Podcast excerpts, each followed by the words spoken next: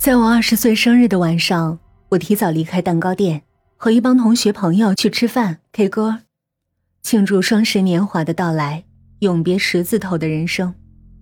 KTV 包厢的桌上堆满了各种礼物，但是没有生日蛋糕。我以为你会带蛋糕来，所以谁都没去买。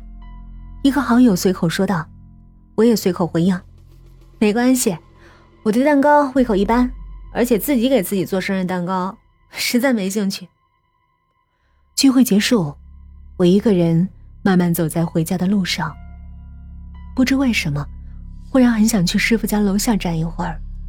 当我离目的地越来越近时，我的心跳越来越快，越来越重，让我几乎都要喘不过气来，因为一股熟悉的血腥气以前所未有的浓烈朝我的鼻子汹涌而来。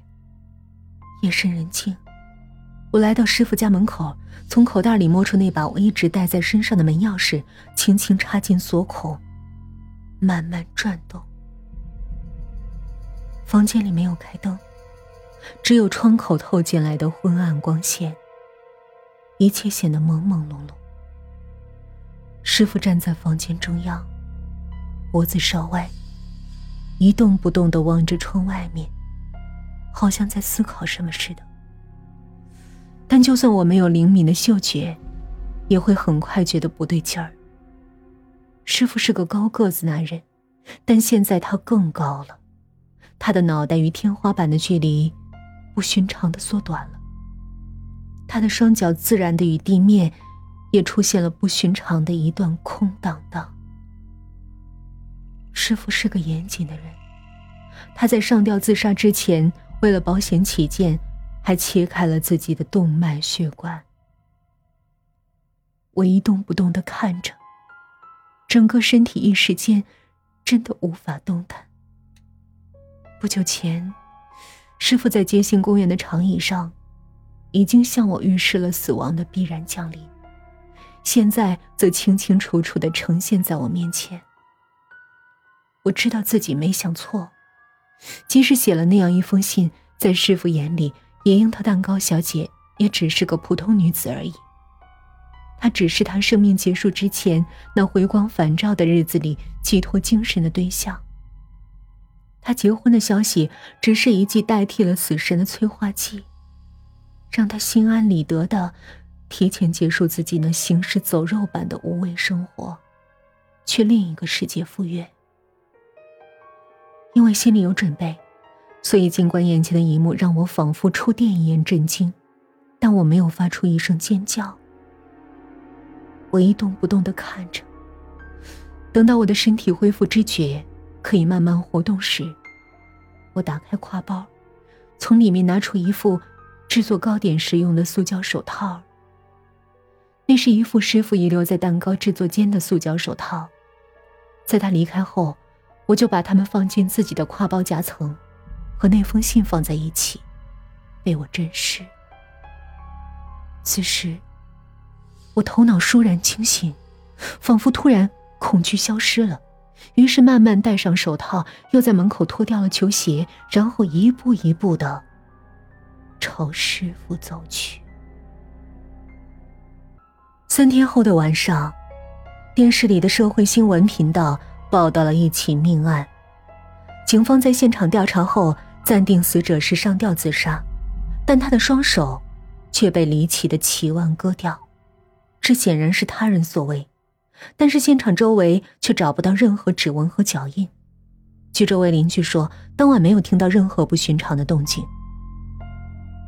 我关掉了电视，来到饭桌旁坐下，把二十支细长的红色蜡烛插到一块圆圆的蓝莓果酱蛋糕上。这是一块迟到了三天，却是我亲手做的生日蛋糕。我曾看过蓝莓果酱如何制作。那天我被师傅那双手的专业完美所深深打动，肯定无误的明确了自己对他的爱慕。点亮蜡烛后，我对着饭桌那边的一个木盒，情不自禁的露出心满意足的微笑。木盒里。盛满了晶莹大颗的粗盐，粗盐里放着一双手，手指修长，指甲整齐，形状优美。那样的双手，当然不能被收尸人任意粗率的碰到，不能推进太平间，要么成为医学研究的对象，要么跟身体一样焚成灰烬。就像那封信，不配一个难以理解他的人去阅读。尽管被粗盐包围的双手再也无法动弹，并且僵硬苍白，但我不在意。我曾看过他们在制作糕点时怎样优美有力的揉、搓、捏、捻，焕发着无比的魅力。尽管他们现在已经精华尽失，但我牢牢记得他们曾经的辉煌。尽管他们现在毫无生气，但我还是不容忍他们被人粗暴的处理。我深知他们所有的美好，所以，尽管这是我。自作主张从师傅那儿要来的，但我认为我值得拥有它。在我二十岁的生日当晚，我值得拥有这份礼物。如果师傅的灵魂此刻出现，我非但不怕，而且确信他会给我一个属于知己间的会心微笑，和一个超越年龄与生死的微笑。我在吹灭生日蜡烛的时候。并没有许愿，而是在衷心的感谢。感谢我与师傅之间，终于有了不同寻常的联系。我的生日，也是师傅的忌日。以后每年的今天，我都将好好的独自欢度。我切开蛋糕，一口，一口。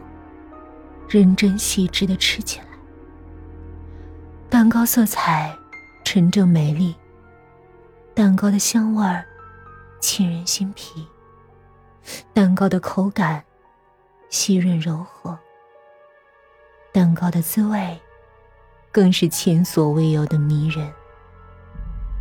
我始终认为，人们在面对蛋糕时是快乐和幸福的。我凝视着蛋糕上的果酱，它的颜色不是那种普通的幽蓝，而是好似葡萄酒般的紫红。我细嚼慢咽这独一无二的蓝莓果酱蛋糕，深深理解并体会着师傅在那封信里描述过的快乐和幸福。